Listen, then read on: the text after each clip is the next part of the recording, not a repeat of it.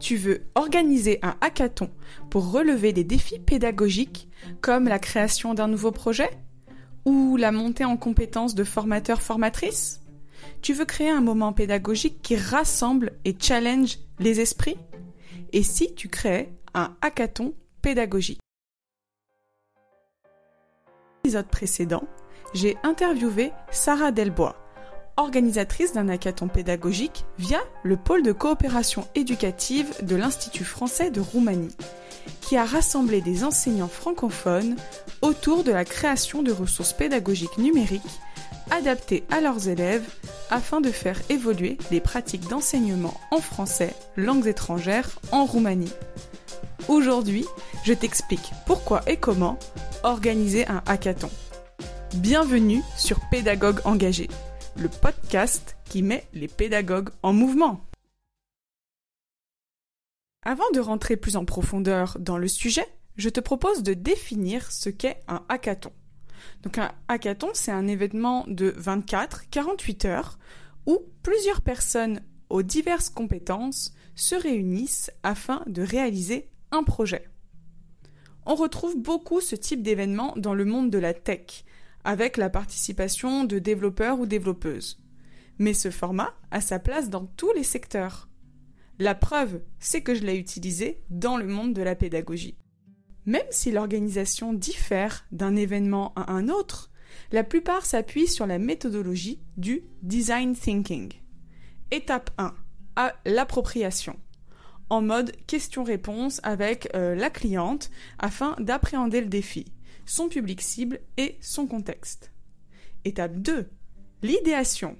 Là, on est en mode brainstorming. L'objectif, c'est de définir les grandes lignes du prototype. Étape 3. Le prototypage. Il faut réaliser un prototype qui va le plus loin possible afin de permettre au chef de projet et à toutes les participantes de se projeter. Et étape 4, le pitch filmer une vidéo pitch ou un pitch en direct pour présenter le défi qui a été réalisé en 24-48 heures.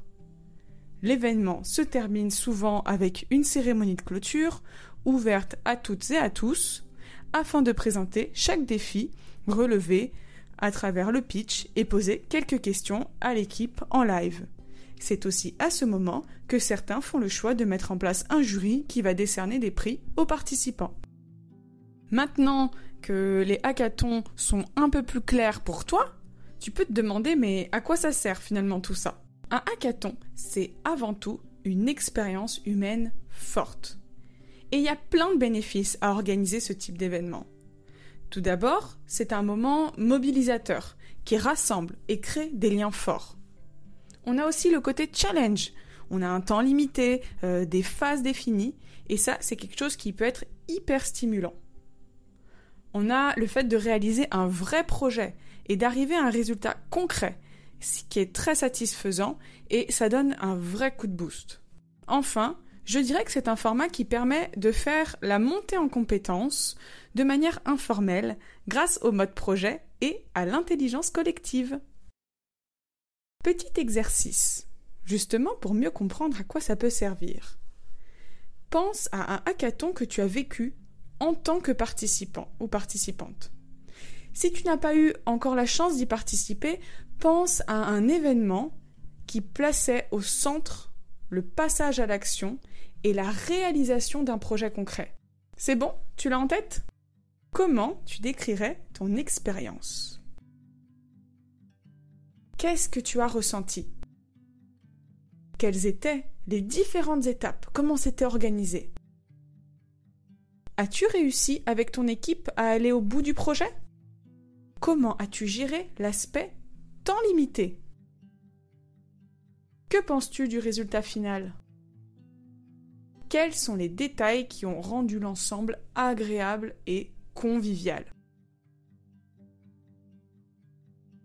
Voilà, n'hésite pas à refaire cet exercice dès que tu participes à ce type d'événement ou Vraiment, je te conseille d'aller participer à ce genre d'événement pour bien comprendre finalement tous les bénéfices autour des hackathons. Si tu es convaincu, tu peux te demander finalement qui est concerné. Alors, comme je le disais plus tôt, Les hackathons, ça concerne tous les secteurs, et pas seulement la tech. Tu peux autant inviter des experts que des débutants sur, sur ta thématique, euh, des personnes qui sont hyper à l'aise avec la technologie, comme des personnes qui sont peu à l'aise avec le numérique. L'important, c'est surtout que l'organisation soit en cohérence avec ta cible et ses compétences. C'est bon? T'es motivé à organiser un hackathon?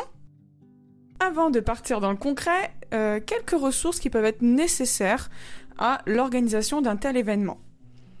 Donc tout d'abord, c'est un événement qui peut avoir lieu en présentiel comme en ligne ou en hybride. On voit souvent ce type d'événement en distanciel en ligne, mais tu peux tout à fait le faire en présentiel. Sache que si tu pars sur un format distanciel, tu vas avoir besoin d'outils numériques. Donc il faut prévoir un logiciel de visioconférence, comme Jitsi par exemple, et je te conseille d'avoir un réseau social pour les échanges un peu plus informels, comme Discord par exemple. Si tu te lances dans l'organisation d'un hackathon, tu vas surtout avoir besoin d'anticipation. La majorité du travail de l'hackathon est réalisé en amont de cet événement. Et ce n'est pas parce que sa durée est courte que l'organisation l'est pour autant. Ensuite, pour lancer un tel projet, tu vas avoir besoin de projets. C'est la base. Tu peux faire un appel à projet pour intégrer des projets externes ou alors cibler des projets de ton organisation, voire réaliser des projets fictifs, même si je te conseille de rester sur des projets réels. Il faut savoir que euh, les projets peuvent vraiment venir de structures diversifiées, comme de la même structure. De plus, les projets peuvent aussi partir d'initiatives des participants, un mode entrepreneuriat. En tout cas, c'est une partie sur laquelle tu es assez libre, alors n'hésite pas à faire preuve de créativité. Tu as tes projets, maintenant il te faut des participants et participantes. Le vrai défi est donc de recruter assez de participants pour le jour J et d'équilibrer les équipes. En général, quand je lance des inscriptions, je pars du principe que seulement 30% des personnes seront présentes. Une autre source qui, pour moi, est vraiment intéressante, ce sont des mentors ou des facilitateurs, facilitatrices. Ce n'est pas obligatoire, mais fortement conseillé. La mission de ces personnes, c'est de cadrer le ou les projets en amont et de les soutenir le jour J. Enfin, je te conseille de ne pas te lancer seul et d'inviter d'autres personnes à te soutenir dans l'organisation de cet événement. Maintenant que tout cela doit être un peu plus clair pour toi, je vais te donner les grandes étapes pour organiser toi-même un hackathon. Une des premières étapes que je te conseille, c'est finalement d'être curieux, curieuse. Participe à des hackathons. Tu as le mien, bien sûr, mais tu as aussi ceux de Big Bloom, par exemple. Je te conseille de te documenter sur cette méthodologie, comme tu es en train de le faire d'ailleurs en écoutant ce podcast et n'hésite pas à rencontrer des personnes qui en ont organisé. Pour cela, n'hésite pas à me contacter, je serai ravie de répondre à tes questions. Deuxième étape, fais le point sur les projets que tu aimerais proposer. Souhaites-tu faire un appel à projet Si oui, quels sont tes critères de sélection? En quoi les projets proposés sont-ils attrayants et motivants pour les participants? En étape 3, je te conseille de bien prendre le temps de formuler chaque projet proposé. Quels sont les enjeux et objectifs du projet? Quel est l'état des lieux? Qu'est-ce qui a déjà été mis en place et quel est l'avancement actuel? Quel est le public cible? Euh, Quelles sont ses particularités et contraintes? Quelles sont les ressources humaines, matérielles et budgétaires disponibles? C'est pas mal de questions, mais c'est des choses qui vont t'aider à vraiment anticiper ton événement. Et d'ailleurs, en continuant sur cet aspect-là, en quatrième étape, je te conseille de questionner tes participants. Quelles sont leurs compétences? Sont-ils prêts à s'investir pendant 24-48 heures? Et à quel moment? En semaine? Le week-end? Qu'est-ce qui les motive à participer à ce type d'événement? Qu'est-ce qui pourrait les freiner? Sont-ils prêts à s'investir en tant que mentor ou facilitateur? Maintenant que tu as un peu mieux balayé le terrain, tu peux commencer à réaliser un rétro-planning afin de situer le temps de préparation nécessaire avant le jour J puis augmente les délais afin de t'assurer une marge de sécurité. Aussi, sois au clair sur le déroulé du jour J. Comment vas-tu accueillir tes participants? Comment les équipes seront créées? Comment vas-tu leur communiquer le déroulé? Combien de temps est dédié à chaque phase? Qu'est-il attendu à la fin de chaque phase? Souhaites-tu prévoir des moments informels avec des icebreakers? Comment vas-tu clôturer l'événement? As-tu prévu un jury? Si oui, quels sont les prix à gagner? Enfin, d'autres aspects qui sont souvent moins prévus, c'est l'administratif, l'inscription, la création des équipes, le règlement, les droits d'auteur, le droit à l'image, la RGPD. Et aussi la communication.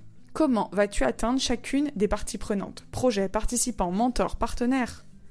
Quels messages et supports vont les toucher? Combien de fois as-tu besoin de diffuser ces messages? Et combien de temps en avance pour espérer toucher le plus de personnes possible de mon côté, cela me semble difficile d'initier un événement de ce type s'il n'y a pas à minima un mois de communication en amont avec plusieurs postes par semaine. Avant le jour J, prends le temps de vérifier que tout est prêt. Matériel, logistique, et prends quelques minutes pour contacter les parties prenantes afin d'être sûr que tout est OK de leur côté. Tu peux appeler les projets, envoyer un email aux participants, etc. Le jour J, souffle et profite parce que ça passe trop vite. Et à la fin, voilà, même si c'est terminé, bah ce n'est pas vraiment terminé. Je te conseille d'envoyer un questionnaire de satisfaction pour justement analyser, mesurer, améliorer et réitérer.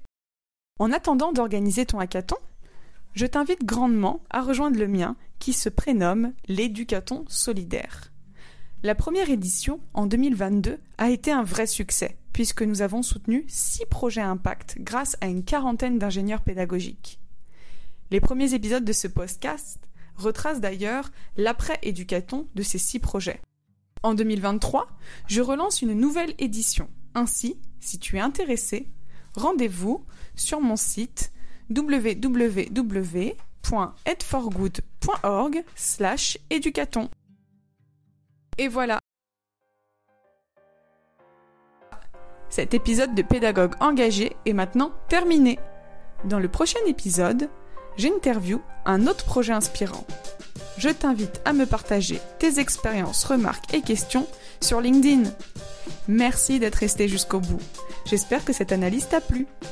Si c'est le cas, n'hésite pas à laisser 5 étoiles sur Spotify ou Apple Podcast. On se retrouve dans deux semaines pour l'interview d'un nouveau projet ou sur LinkedIn.